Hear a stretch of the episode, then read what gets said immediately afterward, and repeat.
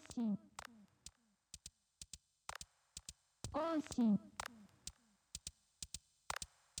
音信音信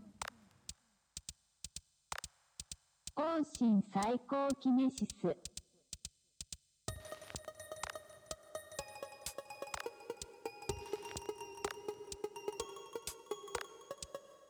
方針サイコキネシスは坊主と書店員のポッドキャストです。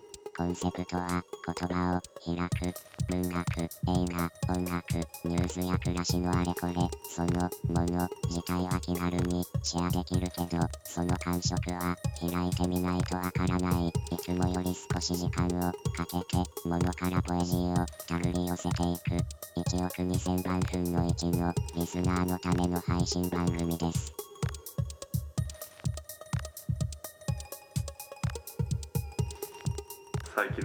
近の漫画よもやま話という 最近の漫画どうよっていう。でももう俺圧倒的にあれは好きやったわ。いや今も続いてるけどメイドインアビス。あメイドインアビスね。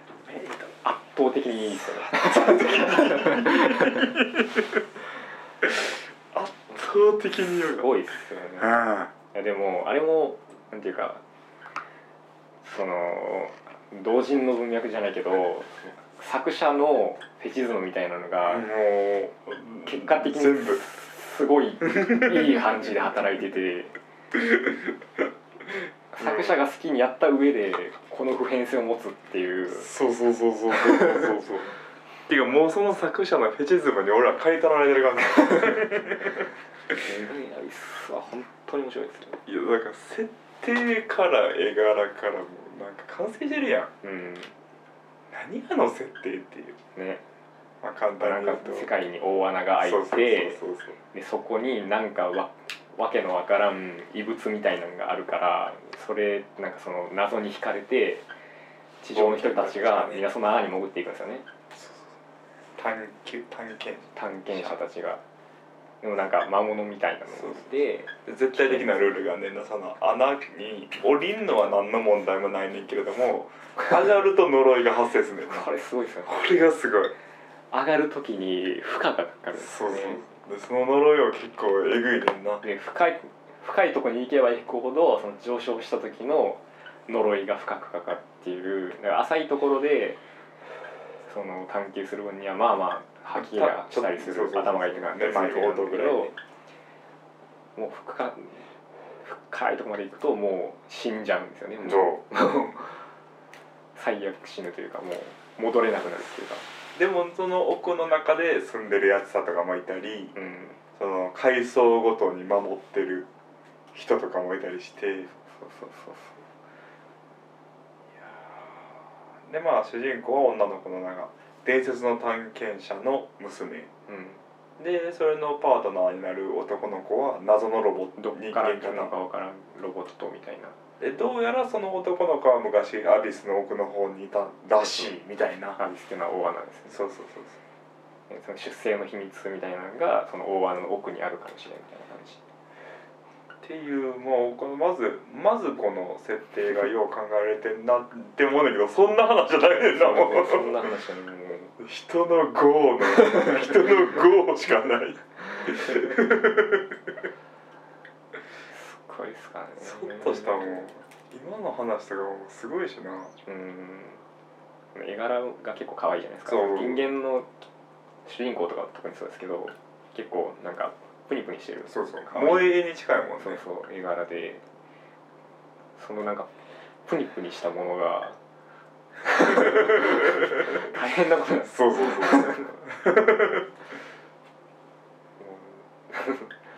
溶けたりしちゃう腕上げたりする。す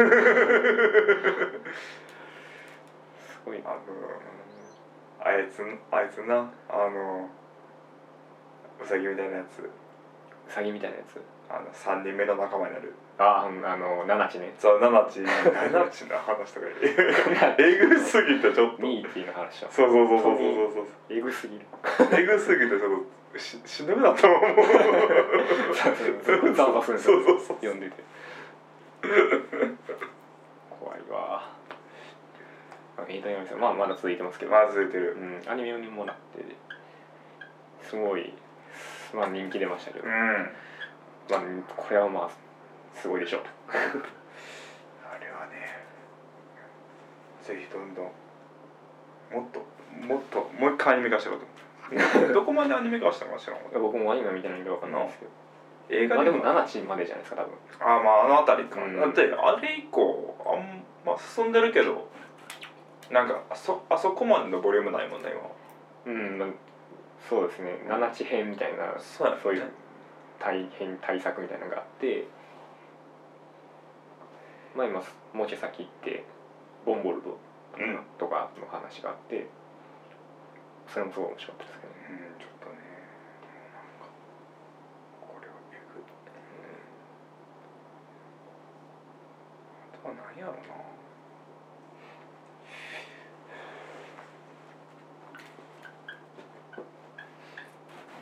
田島列島うん。はどうですか？どうですかっていうか知らん子供は分かってあげないっていうのがこれ確かねこの漫画はすごいかな。うん。漫画大賞か忘れたけどの何年かのやつに1位になってるんですよ男編で。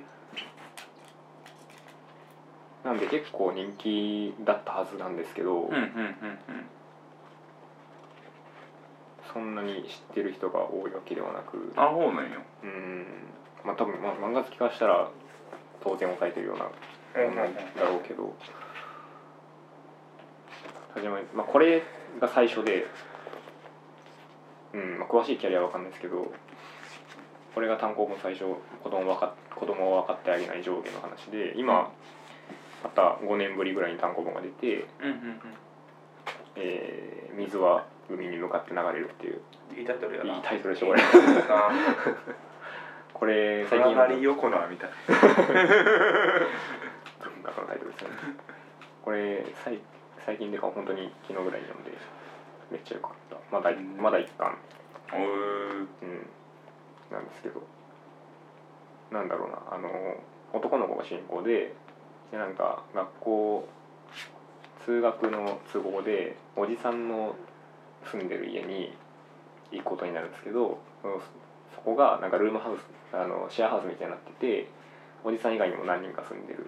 うんでうんうんえーまあなんかお教授をやってるおじいちゃんとかえー、となんか占いをやってる男の人とかいるんですけど30えー、20何歳かの OL の人が住んでてでこの女の人がえーっとね女のひこの女の OL の人のお母さんが、えーこの主人公の男の子のお父さんと不倫をしてたんですよね。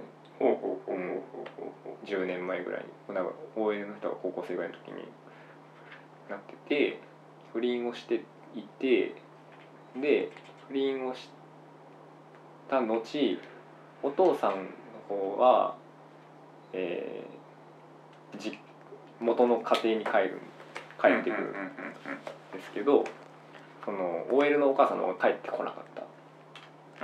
ですよね。でだからそのことをすごいムカついてる。親の人はムカついてるけどこの不倫した人の息子さんが家に来る。みたいな話。でまあお互い最初は事情知らないんですけどこのなんかテンポいい話でテンポいい漫画でもうあの分かっちゃうんですよね。この一巻で。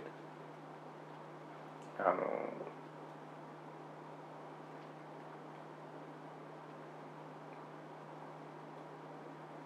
主人公の男の子男の子も OL の女の人もそのあ昔不倫してた。まあ主人公の男の子は不倫のことも知らないんですけど、うんうん。最初は、まあ、その大体みんな分かり始めて、うん。まあ、これからどうなるんだっていうところが一巻なんですけど、なるうほどな。ん。まあ、テンポがいいのと普通にセリフ回しが面白いしあとなんだろうな子供は分かってあげないとかも普通にその面白い設定なんですよね。なんかうんおじさんが宗教のなんか教祖やってるみたいななんか話。だけど別にその教祖の人お人は全然悪い人じゃなかったみたいな話。なるほどな、うん。でなんかその全然悪い人は出てこないんだけどこじれてる。こじれた人間関係みたいなのを書いてる人をなんかこのなんだろうその絵が結構なんて言ったんですかねこういうの。シリアスじゃない。うんうんうんいいじゃないですか。ちょっとなんていうの。デフォルメといまあデフォルメに近い、うん。結構あんまりその線の少ない。そうそうそうそう。なんかそのあれあれ特徴的なうん。人の書く特徴を一個一個。海町ダイアリーみたいな。はい。はいそういう。じゃないですか。でなんかでも書いてることは結構なんか複雑なことを書いてるんです複雑なんだけどそれをなんか軽妙なセリフとテンポのいい展開でやってる。なかなか普通に漫画が上手い人っていう。か、うんうん。普通にっていうのもあれですけどすごい漫画上手い人。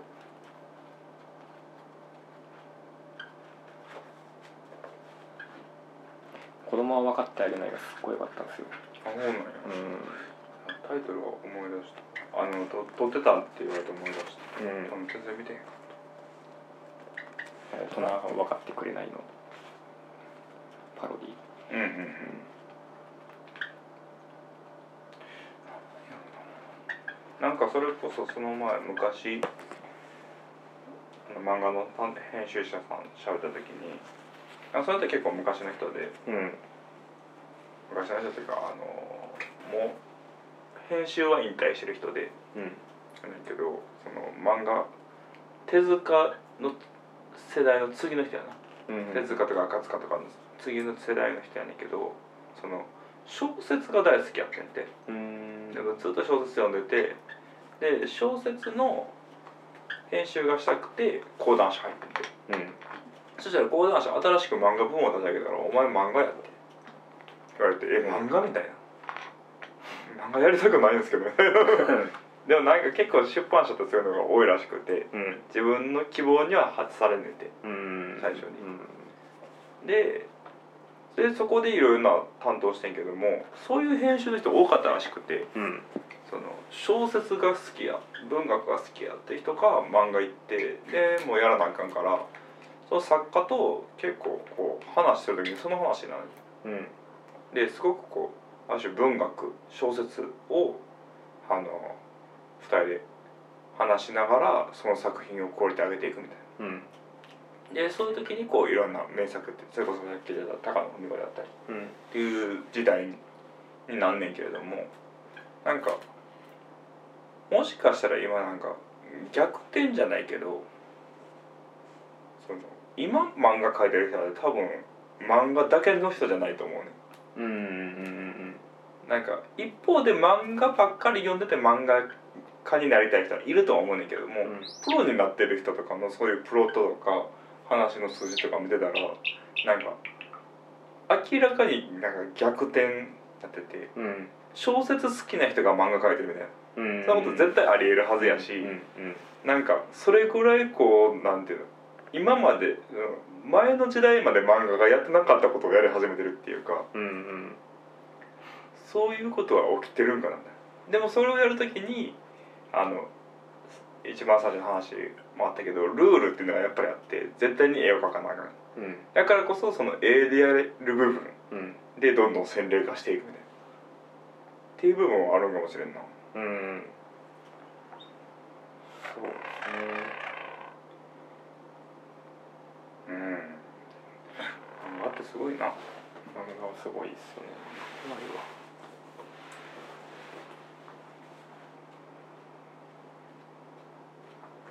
パンパンや。もうなんか何かやればようわかんない。思った面白い。パンなってパンやね。めちゃくちゃ面白いけど。衝撃やったな。衝撃やったな。いつぐらい死にました？俺あのー、あれ。足狩りやったっけ？水水あ足摺り水族館足釣り水族館が最初も最初そう一番最初出て知っててんけどその時近くの,、ま、あの本屋さんでずっと立ち読みしててん。うん。で立ち読みで終わらせたらいざにが売り切れてしまってうん。でってなったらその次の、えー、会員誘われてか。うん。が出てその時に買った。うん。そんななんか漫画ってそのなくなるみたいなイメージなかったからさ。うん。そうですよねそうそうそうそう足摺り水族館のとこは特にまあ最近また復活して。復活しましたけど、反同時みたいな感じですそうそうそうそうそうほんでその時その後に俺東京行くんやけど中野とかではポスターがパンパンやったやつへだから、えあこの人はやっぱこっちの世界ではもううん。一つのアイコンになりつつあるんや。でなんかその代表感ありますよね。代表感ある。やっぱなんかね本当に存在せえへんのじゃないかと思ってパンパンやって。集合地みたいなんじゃないか最近の漫画に書いてあったか分からんけど初期って結構なんか日記とか書いてあったやん。うん。あれもまた面白いねんな。そうそう。あのあ書いてるか漫画の漫画と漫画の間にある大体白のページになるうんような間のページに多分ブログの引用とかかな。そうそうそうそう、書いてて。その文章がめちゃくちゃいいっていうね。そのこの文章がめっちゃいいね。いやまあもちろん漫画は面白い。上で。上で。なんかね最近雑誌とかにもちょいちょいうん。寄稿してて。あそうなんや。うん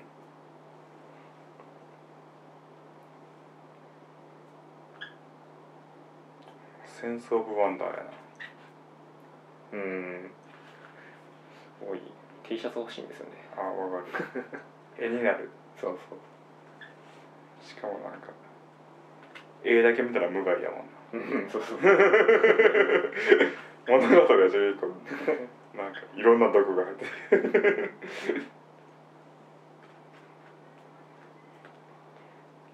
そのなんかの柔らかい絵って一つブームっていうかうん。その意識意識的にみんなそうしてるわけじゃないと思うけどなんかパンパン屋もそうだしタジマネットもそうだしウェブで発表されるような絵って結構柔らかいじゃないですか。柔らかい。うん。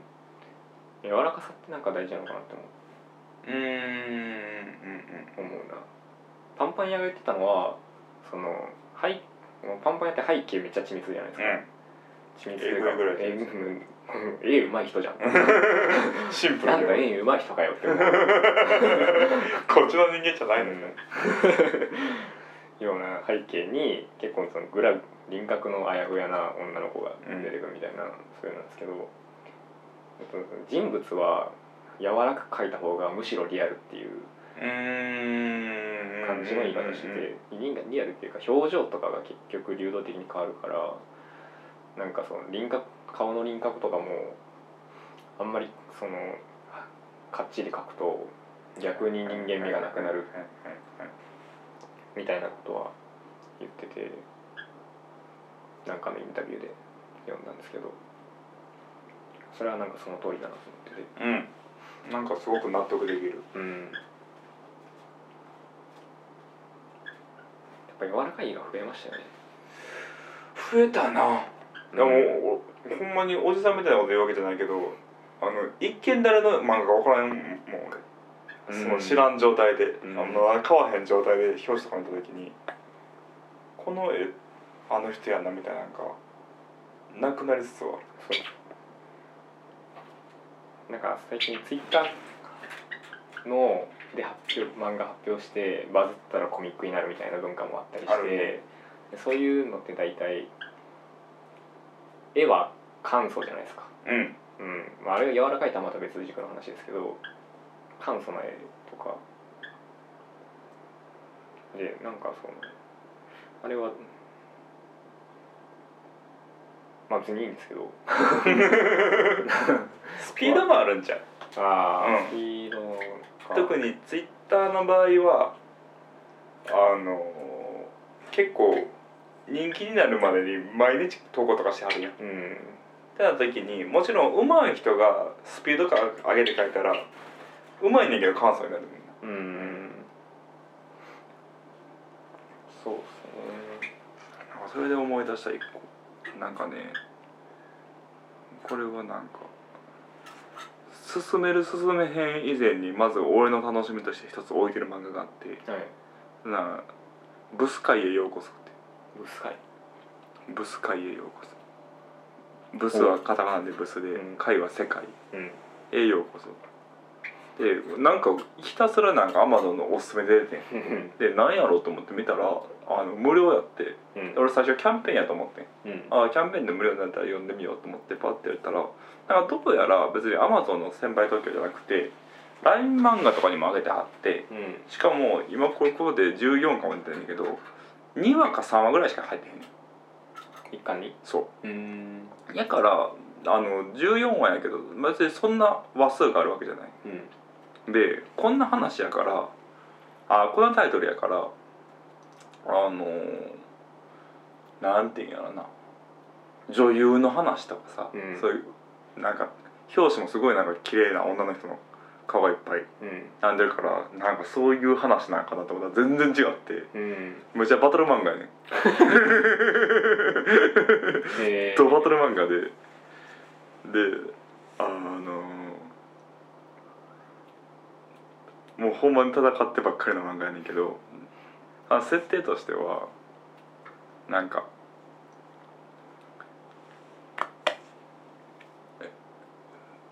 容姿があまり良くなくてうん。あのそれを苦に自殺した女の子が主人公やねんけどうん。パッて目覚ましたらなんか真っ白な世界にねん。でなんかすごいなんかなんていうなまあ言い方は悪いけどなんか岩みたいな顔の人間に生まれてんねん。うん。こいつやねんけどああうん。でみんなこれがいっぱいいんねん。えー、そう。で A って呼ばれてんねん、うん。こいつらは。でこの世界は同じ要するに自分で命を絶って容姿とかでいじめられてた女の子たちがうん。自殺したら生まれ変わる世界やおう。でなんか生き残ってたかったらなんか最初はなんか人とかが落ちてきてそれをみんなで食べようね。食べるって言ってもなんかすごいグロい描写じゃなくてなんかすごい記号的に食べんねんけど、でそれを蓄積してったら B になれます。うん。ねんけれどもこの世界には B もいて B も同じことをする。ねうんん。B も大量の A とかうん。同じく B、もしくはなんかその上のランクのやつらを食べることによってあのどんどんレベルが上がってうん。くるでなんか今頂点に近いランクにいる何人かとかもいんねんけど、っうん。ていう弱肉強食の世界ねうん。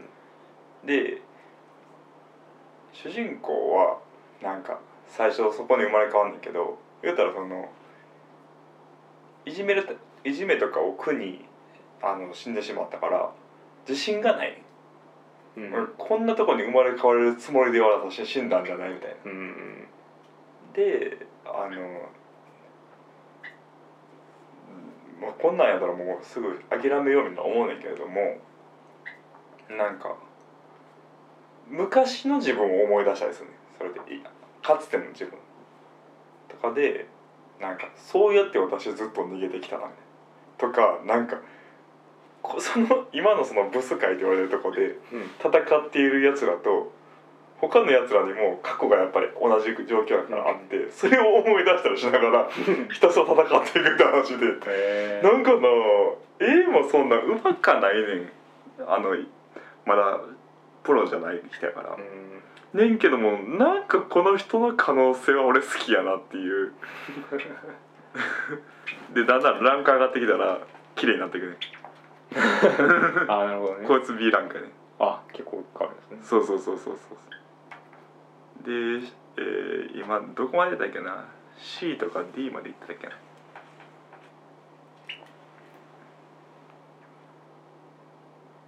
こいつらは確か C とか。うんあそう、ね、そうそうそうそう。やねんけれどもなんかいいセリフがあってなんかその諦めようとした主人公に、うん「あいつらも所詮ブスやねんぞ」っていう なんかそうことが言われて「そうよ。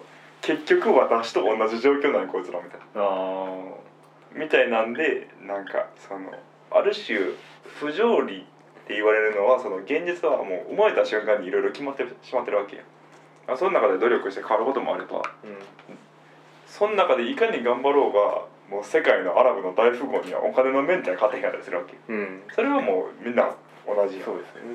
やねんけれどもこの世界はある種一つそこで平等っていうのが生まれるうん。だからあと意識次第みたいな。うん。とこでなんか戦ってだから最近はなんか超能あの能力みたいな概念とかを生み出して みたいなのもやってる。なんかこれは今の時代に出てきた漫画なんやろなって感じがしうて、ん。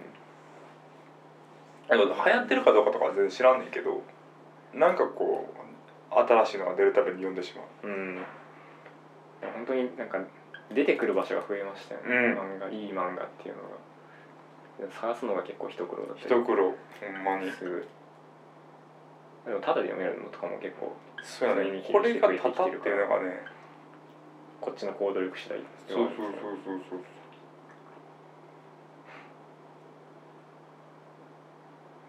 不思議な不思議な文化やね、うん。もちろん小説とかでもできんねんけどうん。浸透力はね違うよね。漫画やっぱ強いな。うん。そうかね。最近の漫画はねほんまにでもメイドインアビスと「進撃の巨人」は一応ずっと買ってる。うん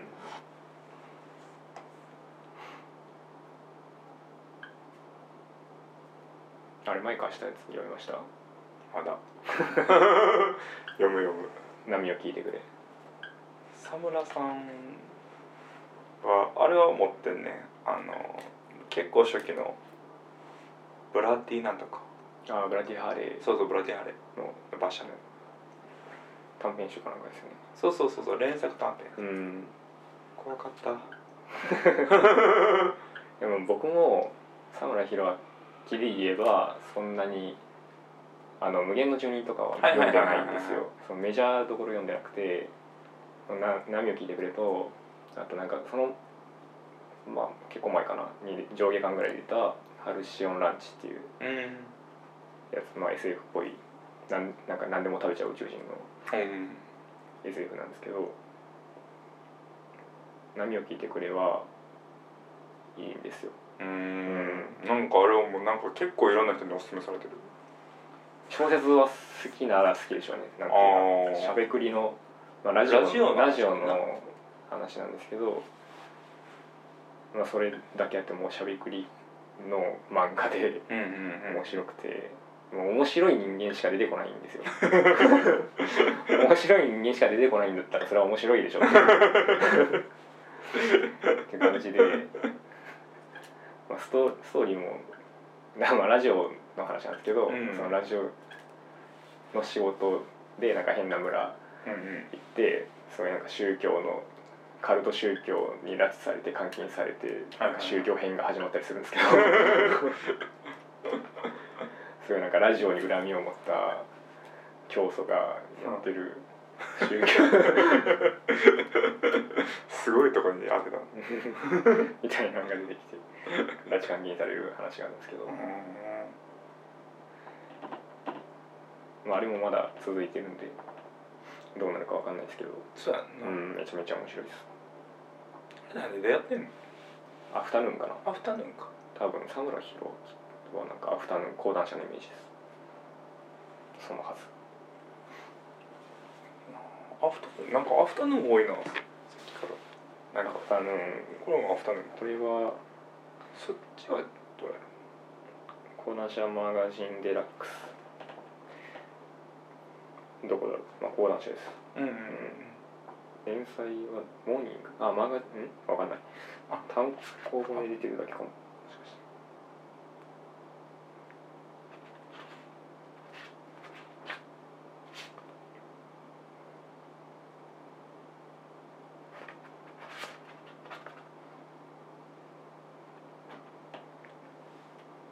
別冊少年マガジンか。うん。別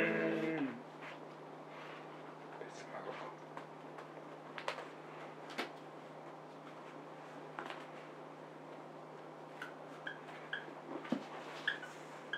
それだけ漫画描く人って多いんか多いでしょう。な多いんか多いうん。多いんじゃないですか、うん。漫画描きたいって思うじゃないですか。あ思うのはわかんねんそうそうそうそう。まあそれそうだったら。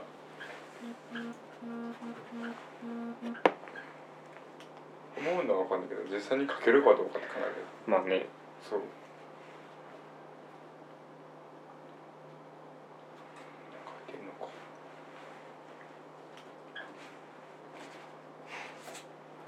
平方イコールする知らんあでもこの絵柄は見たことある。ギャグ漫画僕もこの前フェアで無理やり置いて結局あんまり売れなかった。本屋のね。しかもまあしゃべくりっていうことを言うとこれもしゃべくりというか日常系のギャグ漫画なんですけどもうもう短編というかオムニバスショートストーリーのうんうんうんうんうん。なんかちょっと変な設定。なんか独特の書き方やな。そうそうそう文字を全部自分で書いてあるのか。自分で書いてるか自分で作ったフォント使ってるか。かな。まあどっかのどっかのフォントかもしれないですけど。なんかちょっと手書きっぽいフォント、手書きっぽい本うんだよね使って。これもなんかね日常の変な部分の切り取りとか、うん。言葉の何とも言えない面白いおかしみみたいなところをずっとやなんかつついてる人。うんうんでこれ単行本も確か3冊ぐらい出てる単行あ短編集みたいなのが3冊と最近ウェブで連載持っててその連載の単行本スペシャルっていうやつが2巻までっていう。なんかすごい怪力の女の子が1人いる。それ以外は普通の。日常系みたいな。まあ普通ってわけでもないんですけど。なんかね言葉言葉が好きな人は好きかなっていう。ちょっと変っていうか。あーなるほどの人か。あそうです。なるなるほど知ってますか？なるほどねチラッと読んだ。あチラッと読んだいいわチラッと見たことある。読んだともはいいなるほどはすごい大判のコミックそうやんなそうそう大判コミック最初の短編集。これはねなんかおすすめですね。なんていうか。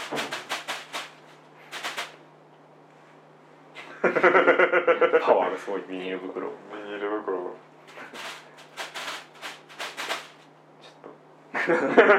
収録中なんですお兄さん。お兄さんちょっとなんかねすごいすすっごい読んでほしいって感じでもないんですけど、うん。漫画の持ってるそのある種のカジュアルさというか気楽さみたいなものがすごい味わえる、なるほどね、うん、あ漫画ってこういう気楽なもんだよなっていうのもありつつでもちょっと発見もありつつみたいなやっぱうまいな今の人だってな。前なんていうか。う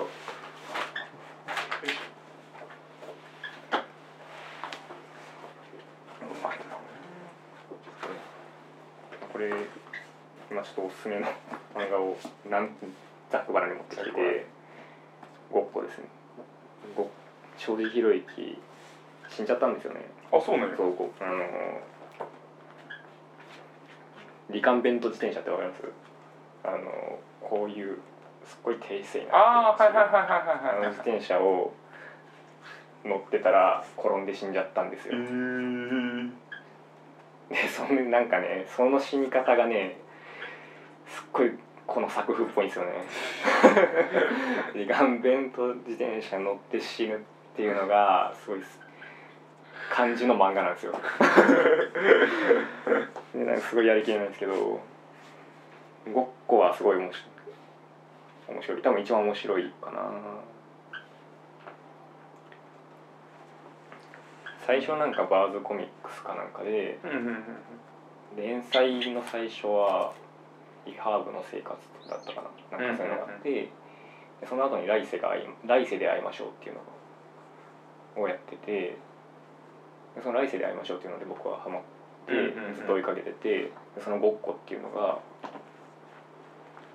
集大成だと僕は思っててグランドジャンプかな、うん、えっとね子供があ違うニートの男の子がいて男の子っていうか男がいて、そのもう電波の。はいそう天パのはい男がいてそいつが、まあ、もう親の年金死んでんすけど、うん。死んでるんだけどその騙して年金もらい親の年金生きてるってことにしてもらい続けててでその金で暮らしててるニートででロリコンなんですよね。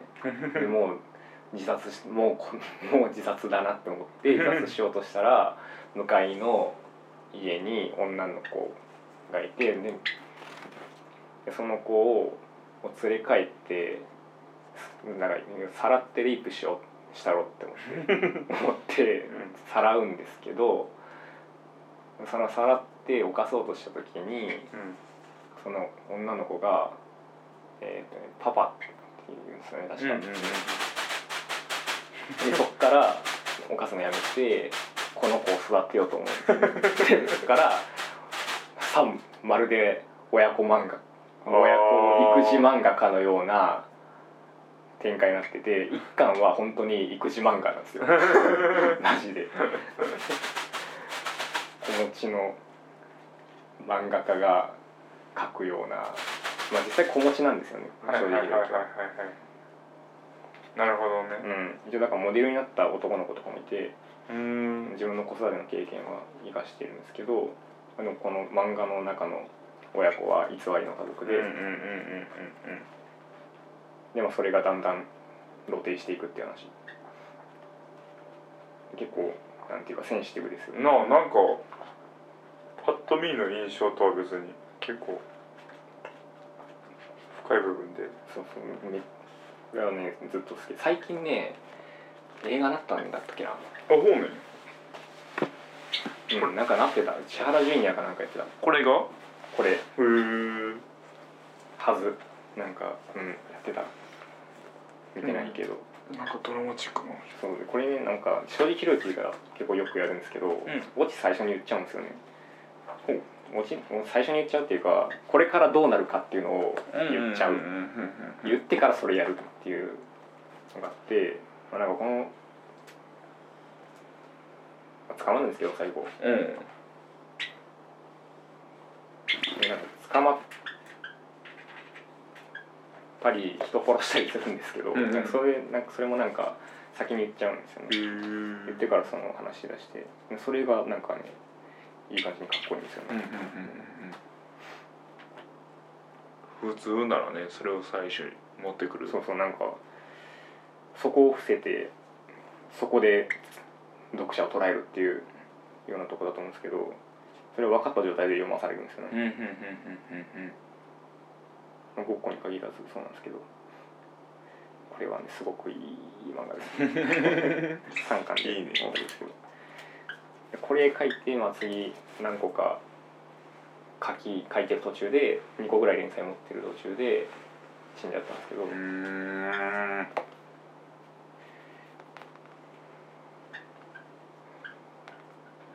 設定とストーリーがまず良くてで絵も結構初期の「来世で会いましょう」とかの頃はめっちゃ雑なんですけど、5個ぐらいからかなり整ってきてて。綺麗な絵もうんそうそうそうで本当にいよいよ人気出るんじゃないかなって僕は思ってたんですよ。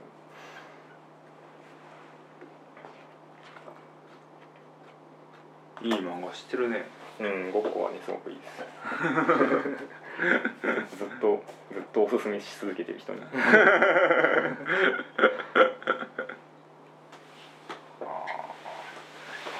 増えてるな。いいね。やっぱ増えてるな。いいっすよね本当にいいっすよいいやつっていいってしかも言えへんやってるよな。最後にんですよ本当に。逆転裁判すんねんっていうなんかあるんです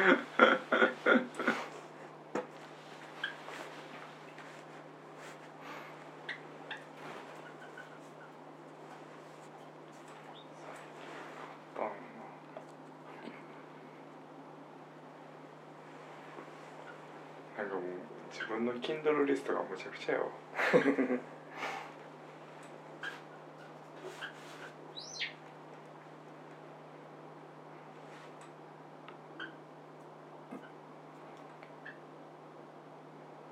配給も面白いですよ。あそうなん 配給は最新までは覚えてないんですけど、うんうんうん。バレエのジャンプ。なんか、うんうんうん。あれもなんか人に借りて読んでたんですけどめちゃくちゃ面白いもうね哲学なんですよ。哲学っていうか哲学っていうかそういうなんかシリアスなことをやるんじゃなくてはいはいはい普通にスポコンのあのスポーツの漫画なんですけどもうねなんか哲学対哲学なんですよ。そのバレエバレエ哲学対バレエ哲学。すごいやってることが高度で根性とかじゃもうない、そうなんやうん、スポコンじゃないんですよだから。スポ鉄なんですよ。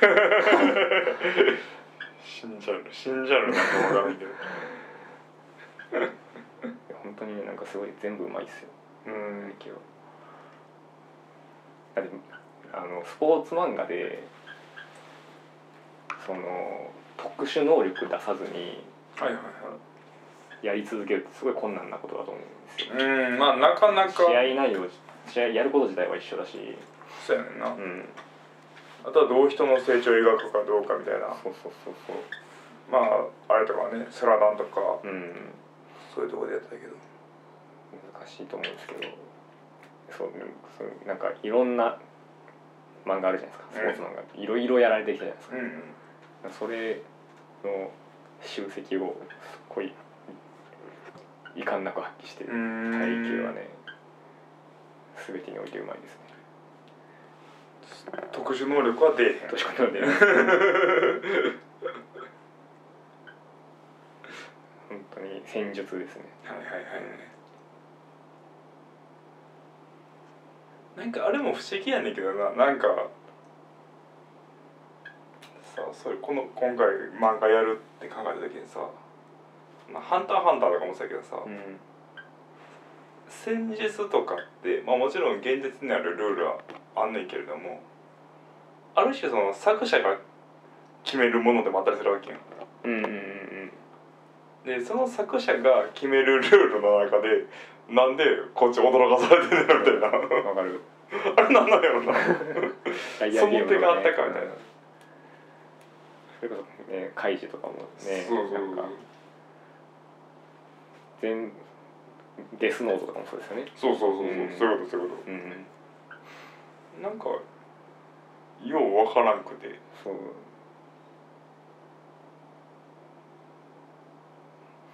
うんそうですよね。麻雀漫画とかもね。なんか家に限らずそれこそさ俺ジョジョのそこは悪い部分やと思うんだけどさ、うん。ジョジョっていつもさボスのボスに勝つ結末って結構ゴリ押しやと思うねん。ご利用しいですね。ゴリ押しやろなんか丈太郎がその時間止めれる理由ってさちょっとちょっとやん。そうですね。うん。でもちろんそのディオが体が、あのジョセフやから。っうん。てことはそもそもジョセフの血縁であるジョーダロが止めれるっていうのは分かんねんけど、それやったらジョナサンはなんでなみたいなとか。なんかあのゴブとかもそうやと思うね。うんなんかその分かるけどさっていう。うんそうですね。まあ強すぎるんですよね。そうそうそうそういうそうそ強すぎるけど勝たなきゃいけないから。荒木さんすごい頑張ってるんですよね。なんかそういうのを考えたらあながち全てにおいてそれが成功するわけじゃないとは思うんだけどうん。なんかうんなんか不思議やなって思ってて。確かにね、うん。なんていうか。遊び方をルール例えばそれがボードゲームとしてさルールを教えてもらってでそれに対して自分がどう出るかで勝てたら嬉しいやん。うん。でも自分がどう出るかってないわけやん漫画やから。うん。やのになんかってあこの手があったみたいなのをうん。考えてんのかな逆に。自分がこう出るみたいなのああどうどうなのかゴンはこれ持っててあれやからみたいな。うん。かな。でもミステリーとかもなんかもう露骨にそうですもんね。そうそうそうそう。これとこれがあるからこういうトリックが成立するんだって 書いてあるけどこのトリックがあるからこれとこれがあるしみたいな逆逆。逆なんですけど。逆なんですけど。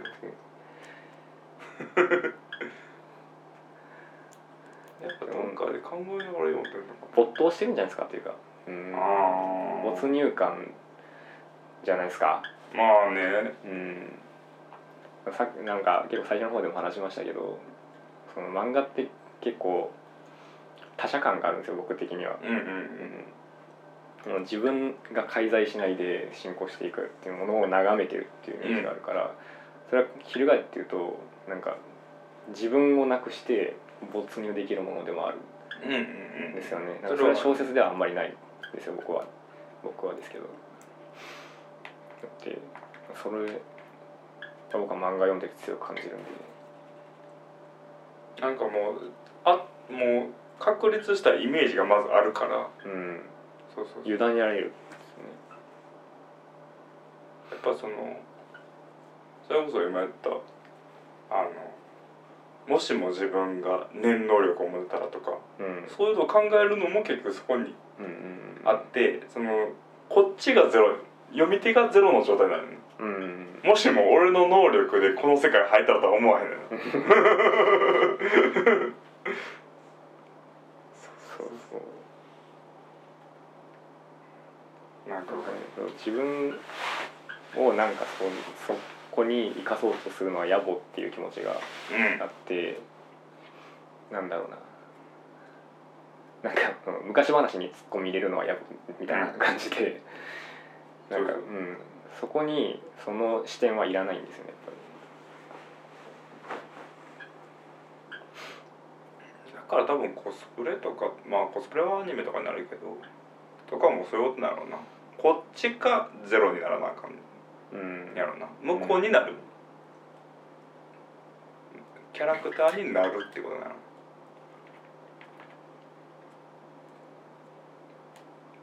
なんか今回のこの漫画でやるって言った時に知り合いで聞いてるあの友達にまあ職場のうん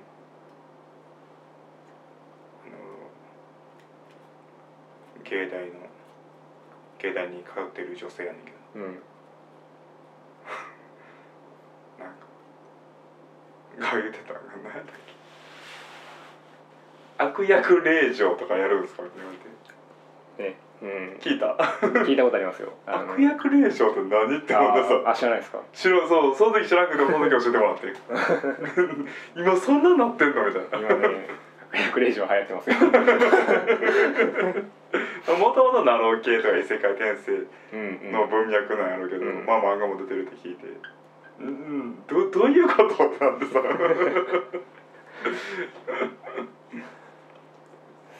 目の付けどころがすごいですね。なんだろうな。なんかもうな何の欲なんか分からへんと思って。まあその実実際のもんどれを読んだもう実際のもんを読んではいいんか分からへんけど、うんはあでももうでも 目からうろころしてるよね。最初見たの多分広告バナかなんかですけど、はいはいはい。ウェブコミックの。悪役あでもそうっす悪役令嬢いいよねって。思ったもんな確かに。その手があったかと思ったもんその時聞いてた話から推測してんけどなんかその異世界転生ってある種のその強くてニューゲームな気がするの。うん。そうですよね。そう。で強くてニューゲームな上にそのモードは、まあ、ノーマルモードみたいな。うん。やからその力が発揮できるみたいな。うん。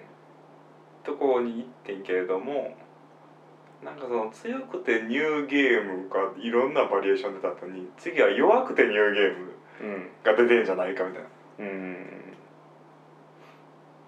でも弱くてニューゲームってある種現実もそうやしなって思って。あってなったらなんかゲームそれこそなんか転生やからなんかゲームを変えることによってーうん。新しいルールを作るみたいななってんのかな。ああそれはある気がしますね。なあそんなとこ行ってんねや今うん。そんなすごいですからね今のあ世界転生もそうですけどでもまた次のステージに行くんじゃないですかそろそろ。そうやんな、うん。もうそれが流行ってるってことはもう新しいものができてきてる。うん。はず。何に行くんや何になるんです何になるんだろうね。現 その時冗談で言ったんがスライムが人間になるっていうのはないのみたいな話で。あーもうスライムがスライムのままで人間になって。全部のまま。あでの喋らへん。喋れへんしちょっとプルプルしてるし。うん 軟体系の動きを人間でなんとか頑張ろうとするっていうのはどう？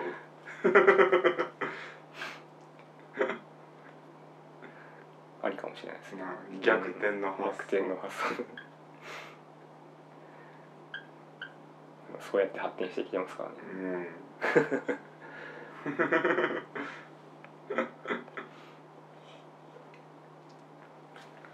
漫画もいいの言い出せばきりないですけどね。うん荒井秀樹結局読めてないですよね。あマジで。うん。なんかそう荒井秀樹はね荒井秀樹ですよ みんなそう言って結局あのあの3つ。愛しのアイリーンとるうん。宮本から決めと、うん。ワールド・イズ・マインが、うん。もう圧倒的。圧倒的。圧倒的よ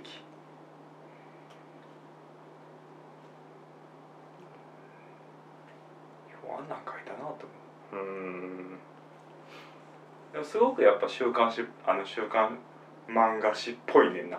ああれ習慣だったんですね。そうそうそう。マガジンかなんか。うーん。サンデーか忘れたけど。ヤンマガとかやな。うん。のやつでやってはって。なんかこれそれでやってたんって感じじゃない。むしろそれこれはそのヤング系でやってたやろうなって感じのえある種分かりやすさと展開の良さと。うん。もう愛しのアイリーンはもう絶対泣くね。ん まあ100%泣くね。ー、ん100%何100%回読んでもなくうん何回読んでもない。なんか他のやつはなんかすごい面白いけど泣くの感動じゃないね。うん。なんか熱くなる感動であったり。なんかワールド・ズ・マインとかに関してはそのいろんな見方あって怪獣ものとして楽しむんか政治ものとして楽しむんか犯罪ものとして楽しむんかみたいな。多分それぞれ多分ちゃうねんあれ。うん。ねんけど人しのアイリーンは泣く。うん。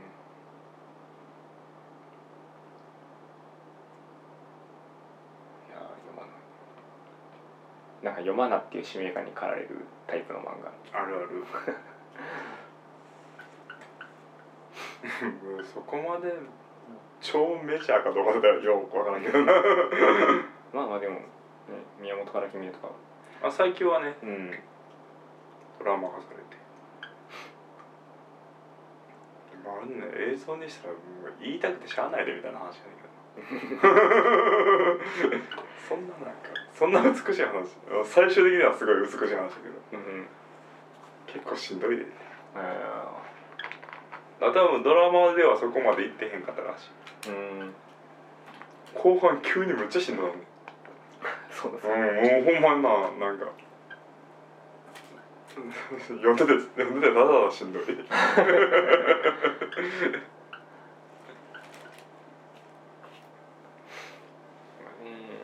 そのなんか漫画一時すすごい積んでた時期があって。うん。漫画って積むんだっていうあそれはなんか重い漫画とかを多分好んで読んでた時期だったから多分そうなんですけど新しい巻とか出てもなんかか買うけど読まないみたいなうん。漫画ってなんかそういう重い漫画って積むんですよね。なんか漫画って積まないと思ってた。うんうんうんうんうん。積んどくになると思う。まさか漫画がって思って俺もびっくりしながら積んでましたけど。詰めながら積みながら驚いてましたけど俺も山上達彦の光る何だっけ光る風やったっけ？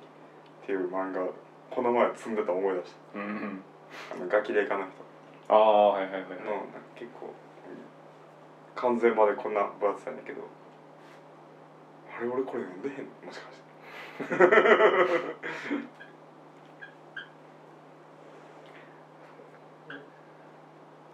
そうねなんかな今アリスト。うん？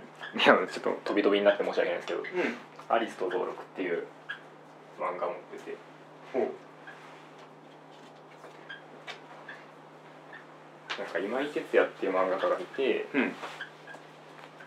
多分長期連載これが初めてほうほうほうほなんですけどアニメも一応やってなんかメディア芸術祭かなんかの新人賞にも選ばれてたかな、うん。結構人気は人気なんですけど。うんうんうんねなんかね丁寧なんですよ。なんか丁寧？丁寧丁寧っていうかリアルっていうか、まあ、なんかアリスっていう超能力なんか想像したものをうん。何でも、あの物質としてこう厳然できちゃう能力を持ってる女の子がいて、うんその女の子はずっと研究所にいたからあんまり世間のことを知らないしその能力、うん自分の持ってる能力の自覚もないみたいな人がいて女の子がいてうんその子となんか花屋やってるめちゃくちゃもう昔ながらの頑固親父みたいなうん。義理です義理と人情みたいな親父が出会ってまあそのアリスとの触れ合い描いていくんですけどなんかそのなんか特殊能力とかもうん。そ そんなもんはダメだろ そんな道理にかなってないものは許さん俺はみたいな。なっとらんっていう。そんな能力はなっとらんみたいな感じでまあ子育てみたいな感じになっていくんですけうど、SF ですね。だからめちゃくちゃ丁寧で。子供の描写がすごいうまいんですよ、うん子供の子供っぽさを描く描写がめちゃくちゃうまくてうんうんそれはなんかね前「僕らの夜明け」っていう2巻完結ぐらいの SF 漫画があって、うん僕はそれでハマったんですけどうんうん。そこでも小学校が主人小学生の男の子グループが主人公であなんか宇宙船をつい宇宙船を何何十年も前に落ちてきた宇宙船、まあ、団地が宇宙船みたいになってるんですけど、うんうんそれを宇宙に返そうっていう話で子供たちがねうん。話なんですけどそのそのメインの主人公グループの一人眼鏡の男の子ですけどそのお姉ちゃんの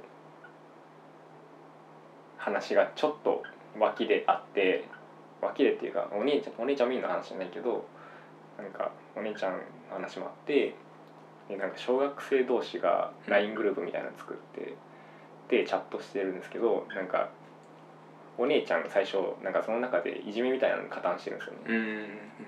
いじめみたいなのに加担してたんですけどある日突然、えーいじめの標的に変わるんですよね。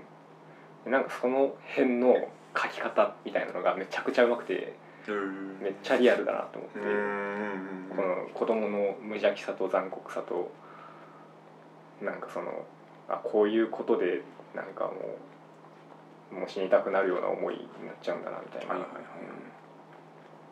みたいなところがすごいリアルに抱えてそれをなんかそう引き継いでる。うん。のが個人的にはすごい好きなところなんですけど。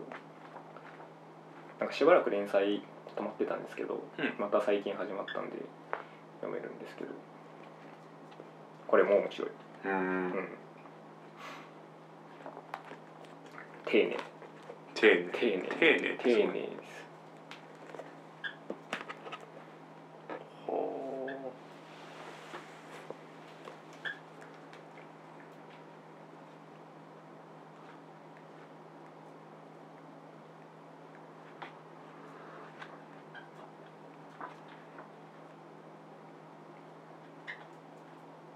ううん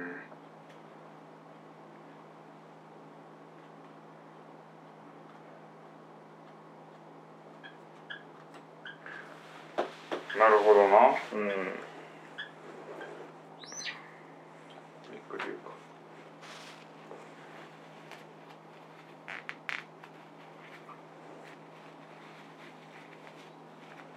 ほん。まに多いな漫画漫画をすごいなうん。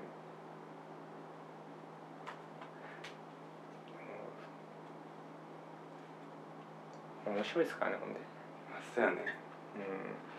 売れてる売れてへん関係ないから面白いものいっぱいあるからな、うん。うんてかなんか面白くなくても面白いじゃないですか。うん。わかります？うん、分かる分かる。やってる分かる。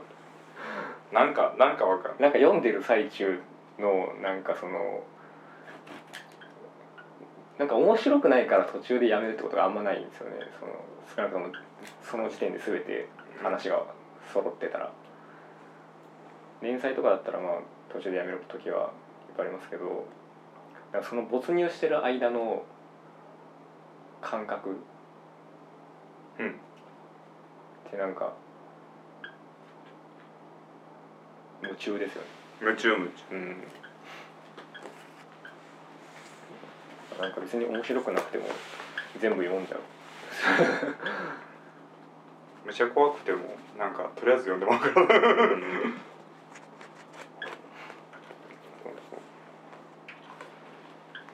議な文化やな。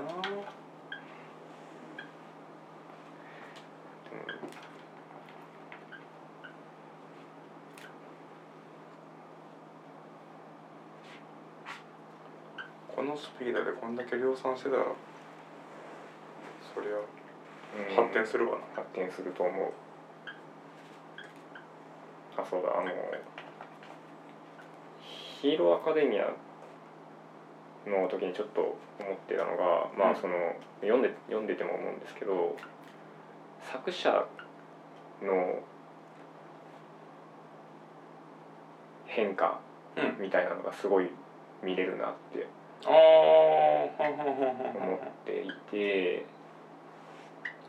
なんていうの変化っていうかその編集者と多分すごい打ち合わせしてたりもしてると思うしその読者の反応とかにもちゃんと合わせていってるしその自分の中でも多分物語っていうものを咀嚼しながら多分どっか細部とか話の流れを変えていってたりもしてるんだろうなっていう形跡がすごい見れてるんですよ。はいはいはいはい。なんかそれは、まん、純粋な漫画としてはダメなことなのかもしれないけどその作者の足跡が見えるっていうのは、でもなんかそれそこがそこも僕好きでなんていうかそれは連載ものだから見れる部分でもあるけどその商業連載だからっていうのもうんうんうんあると思ってて、なんかそのツイッターでバズった漫画が単行本になるとかって多分バ出版社側からしてみればバズったから記念に出しませんかみたいな感じで、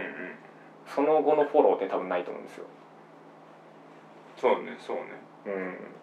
その一巻もとりあえず出せてって話ね。そうそうそう。だからそこからまた新作どうなるんですかみたいなの多分ないじゃないですか新しい単行も出していきましょうよみたいな、うん。なくて多分また実質的にその人が、まあ、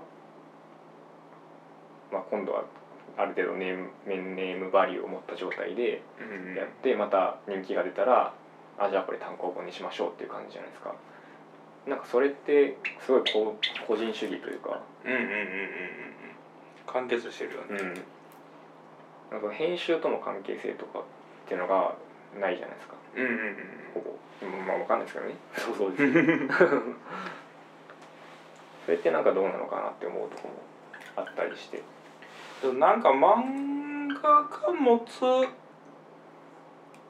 特徴でにはなってるよねそれは。うんうんうん。なんかそれ自体がなんて漫画っていうか連載が持つ。うんうん。うん。なんかその変化。変化多かれ少なかれあると思うね連載漫画。まああるでしょ。である限り。そうそうそう。でそう不思議やねんな。あのそれ以外にそんな家庭状態で見せるメディアってないっていうか。うん。そうですよね。そう。映画も完結してたし。う、ん。まあ今のドラマがドラそれこそ。マアニメとか。まあでもそれも結局あれですよ。配信テレビメインのメインストリームの時代からネットコンテンツ時代に移ってる中で全部作ってから出すっていうのはあるじゃないですか。うんうん。あのー海外ドラマってシーズン増やしてきたやん。うん、ああ。なってきたらちょっとまた話変わってきたなるほどねシーズン化はあるか確かにねだからいでもそれぐらいやねんうんうんあのテレビのドラマに関してはまあ2とかがあれど日本の場合は1で終わる。うんうん。うん基本的には。でどんだけ人気になろうが続けられへうん。んで小説の連載はまだ可能性ある。うんうんうん。ただそこまで影響を受けてる感じはせえへん。そうそうですね、まあ文芸誌とか新聞連載とかって結局目立たないですからね目立たないっていうかやっぱ小説の評価され始めるの単行本になってから単行本文庫になってからなんですよね。って考えたら漫画の連載はむちゃくちゃいろんな影響を受ける。うん。だって続けろって言われるのもうん。なな何それって思うよな。怖っって思います。間に合わんかったらどうなんのって思うだからあれなんじゃん。むっちゃなんか角度とか伸びていくんじゃない？この人とりあえず戦うだけや。ああ確かにね。そうそうそうそう。びっくりしましたもん。なんか、まあ、アニアニメでしたけど「ん。ワンピースのアニメなんかたまたま見たらはいはいはいはい何も起きなかった。そう一番。何を聞いてワンピースがむっちゃ伸びてる何にも起きなくてびっくりしやっぱおやっぱドラゴンボールを受け継ぐものなんやな。ドラゴンボールもただただ殴れてるだけなんでしょた なんかそうあの鳥かごみたいな、の敵が作った巨大な町全体の鳥かご鳥かごみたいなのがちょっと狭まるって書いてあった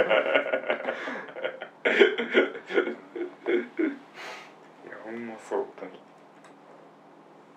それがなんかだそれで成立するっていうのがな不思議やね。成立してるかどうかは別としてなんかちょっと許されてるというかうんまあもはや。それを許す。それを築き上げてきたうものんですからね。小説で急にその街の描写街の描写だけでずっと続いたら絶対にそこに意味を求めてしまうもんな、うん。確かにね。こんなにするからにはこの5週なんか意味あんねやろみたいな。単行本になる時に全部消えてる。一行。あ意味なかったんや。あれ何やった？あの街何やった？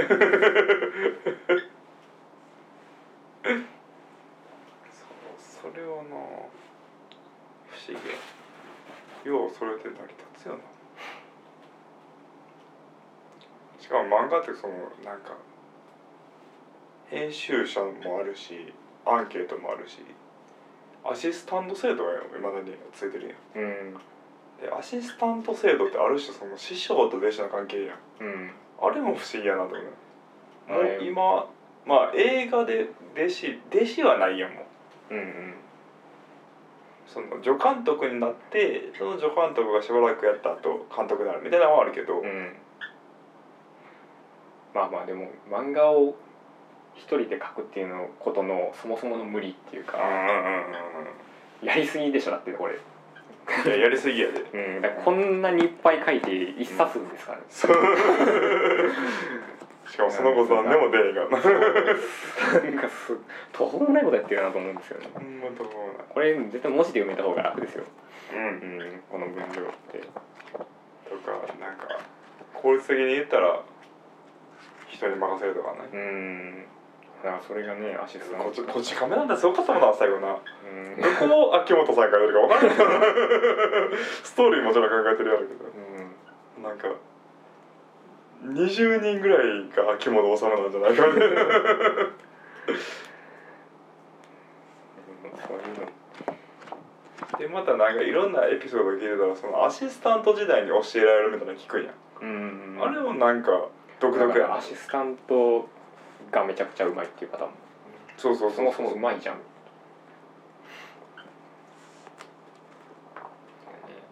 あのジャングルの王者ターちゃんのうん。あの人のアシスタントが小田栄一郎って。へえでその時にストーリーとか教えてもらってんて。ああなるほどね。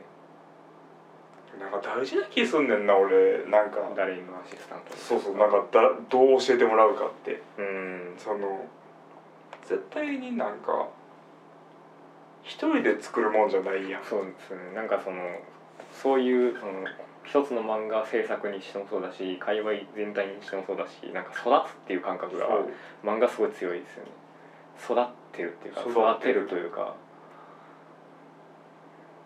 まあ、そこが大事なんだなと思なんかさもう漱石の下に100件が出てしまったんや。っていう。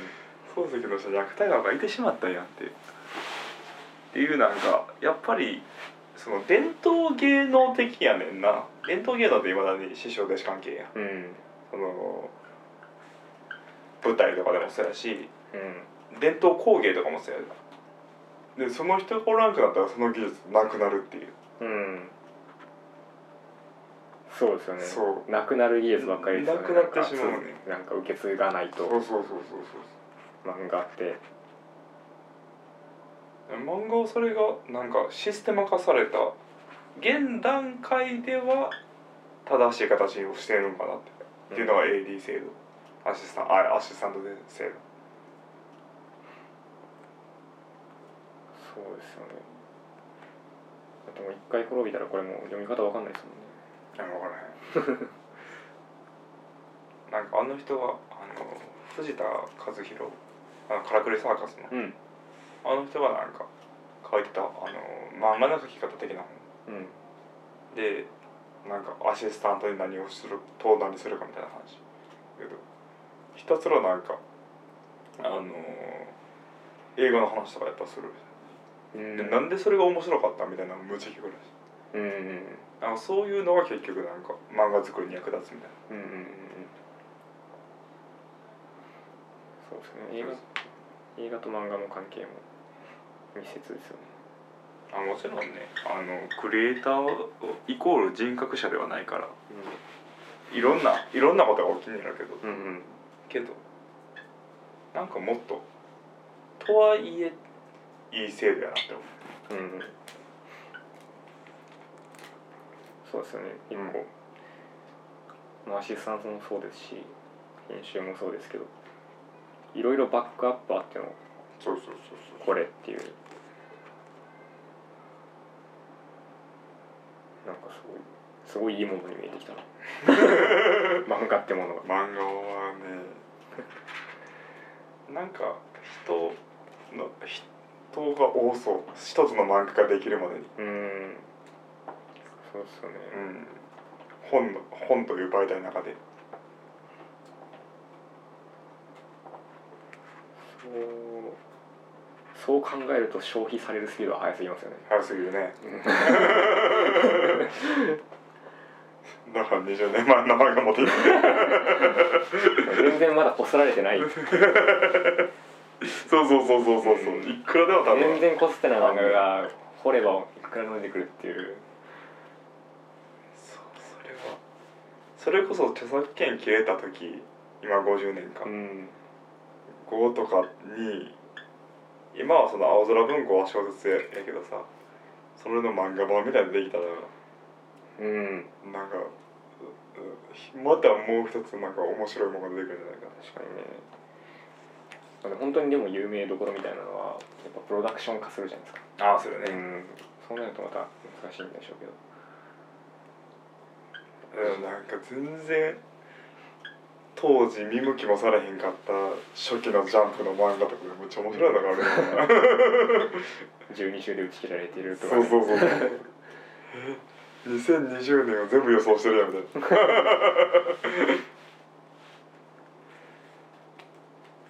ですね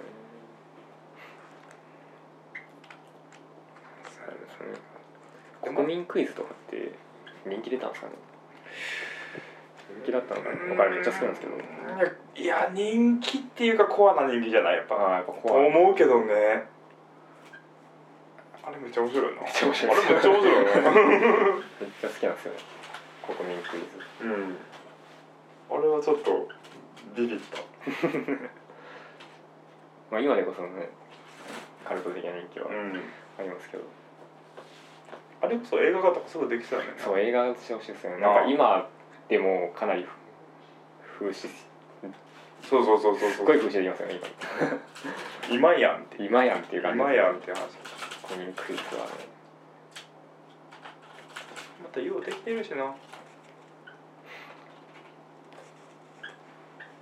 コミンクイズ。まあ今はあんな分からんけどのあたりの棚が好きやったな本屋で。あのあたり。あのあたりばっかり出た。俺のイメージではほ正面から本屋入って 左奥。左奥。左奥。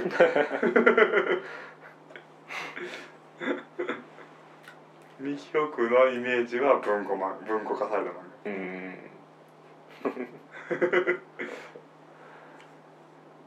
そう漫画もねやっぱ数増えるとね本屋から消えていくんですよね。消える。うん。本屋も拾いきれないっていう、うん。そうそうそううん、状況が生まれるんですよね、まあ、うちはもともと使ってないですけど、そううん。でもなんかアニメートとか虎の穴はあんまりいかへんねんけど、はい。てけ全般的に漫画取り扱ってはいいひんようん全然全般ではないですよ。ななんかまあ京都やからかもしれないけど漫画強い本屋って減ったなって思減ったかも。うなあ、うん。てかないかもしれない。漫画専門の本屋が昔は2つあってんけど、あ具体的に言えばし寺町の菊屋とかあはいはいはい。あのー、四条のなんなんで名前忘れたけど純駆堂の近くの漫画。純駆堂の近くにありましたっけ？純駆堂の近くにあって純駆堂をちょっと西に行ったところに。ああ今寺町にあの漫画館あできてる？ありますけど。あ一個う。んそうだからちょっとなんか。大型の書店でその人気の漫画置いてあるんだけど。うん。それこそなんか。ザ・メジャーなもの以外を取り扱うとこが京都若干少ない気がすそんな気がします。るなあ。うん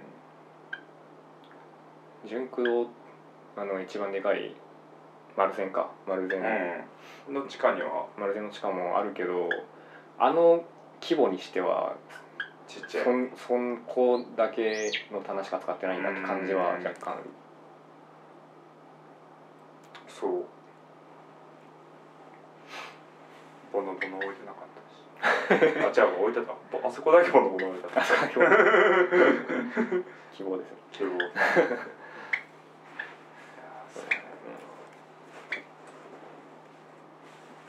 関数が増えると場所も取ったりしますからね。そうね。うん、そうなるといよいよだからウェブデジタルの、デジタルにどんどん向かっていってほしい。でやっぱなんか最近 iPhone とかで読んでるけどやっぱ漫画は大きく読みたいな。ああああって考えたらなんか iPad とかやっぱ欲しくなってくる。うんうんうん見たいですもん線とか見たい時ありますもんね。ここの線がすごい見たい時ある結構みんな細かいからな。細かいお仕事してるから。とすごいですよね。なんか背景の間のコマとかって油断してると読み飛ばすけど、読み飛ばすというかこうまあ読み飛ばすけど、読みてます。そこの書き込みがすごかったりしますからねそれこそメイドインアビスみたいな絵とかってさ iPhone じゃちっちゃいねんな。ああプラスでもちっちゃい。うんうんうん。うん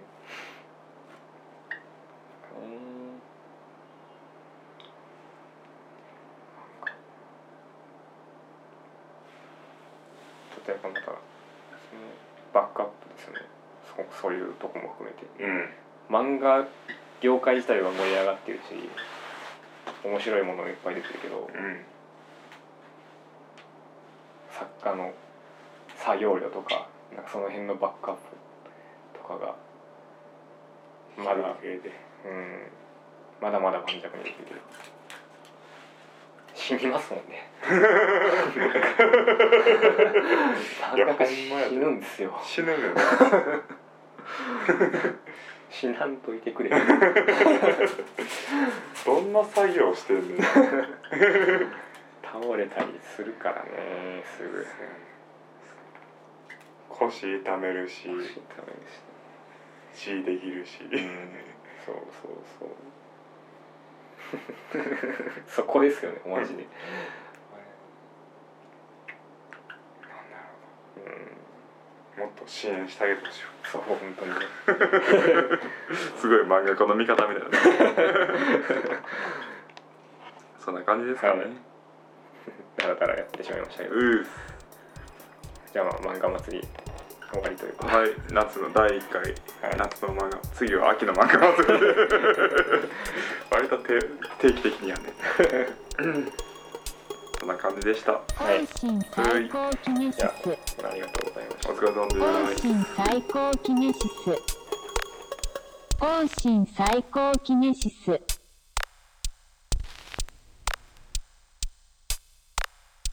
本心。